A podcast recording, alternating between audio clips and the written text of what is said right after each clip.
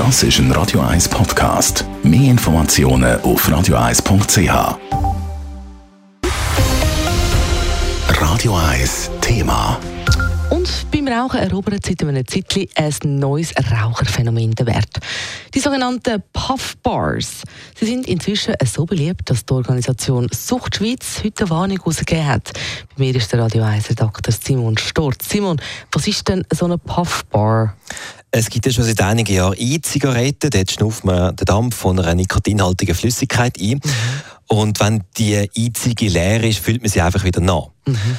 Und jetzt die sogenannten Puffbars funktionieren eigentlich genau gleich, nur dass man sie eben, wenn sie nach ein paar hundert Zügen leer sind, nicht mehr nachfüllt. Das heißt, man rührt sie einfach weg und kauft für ein paar Franken wieder eine neue. Also eine Wegwerf-Einzige quasi? Ja, kann man so sagen. Und, und weil die so günstig sind, sind sie eben insbesondere für Jugendliche attraktiv geworden. Mhm. Neue Umfragen belegen das jetzt auch in der Westschweiz hat man hat im letzten Monat jede oder jede dritte Jugendliche mindestens einmal Puffbars benutzt okay. und 10% brauchen es sogar regelmäßig. Und gleichzeitig, das ist das Interessante, hat das Rauchen von der klassischen und der E-Zig nicht abgenommen. Heißt, es gibt wegen diesen Puffbars eine grosse Gruppe neue Nikotinkonsumenten. Ja, und Zuchtorganisationen haben daran natürlich keine Freude. Logisch. Warum warnen Sie denn jetzt explizit vor diesen Puffbars? Also es gibt drei Probleme mit dem neuen Produkt. Das erste ist, dass sie wegen der Zusammensetzung schneller abhängig machen als andere Nikotinprodukte. Und das ist natürlich verheerend in Kombination mit den relativ günstigen Preisen.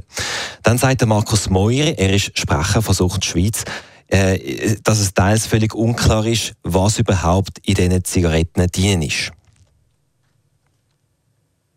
Und zweitens enthalten sie meistens äh, völlig äh, untransparentes, unbekanntes Gemisch an chemischen Substanzen, die man einschnupft und, und von denen man eigentlich gar nicht weiß, ob und wie sie im Körper denn schaden. Und drittens sind es, wie gesagt, Wegwerfprodukte, die haben Batterien drin, Schwermetall, Chemikalien und müssen eigentlich im Sondermüll entsorgt werden. Wie soll man dann als Eltern jetzt mit den eigenen Kindern das Thema besprechen? Sucht Schweiz schlägt vor, dass die Eltern mit den Jugendlichen überhaupt zuerst mal das Gespräch suchen, sie aufklären über die Risiken, sagt Markus Meuri. Äh, wichtig ist aber auch, dass die Eltern sich selber über die Produkte überhaupt informieren, damit sie mit ihren Jugendlichen überhaupt darüber reden können.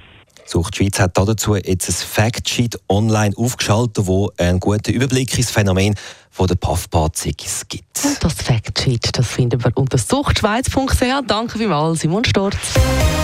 Radio 1 Thema. Jederzeit zum Nachlesen als Podcast auf radio1.ch.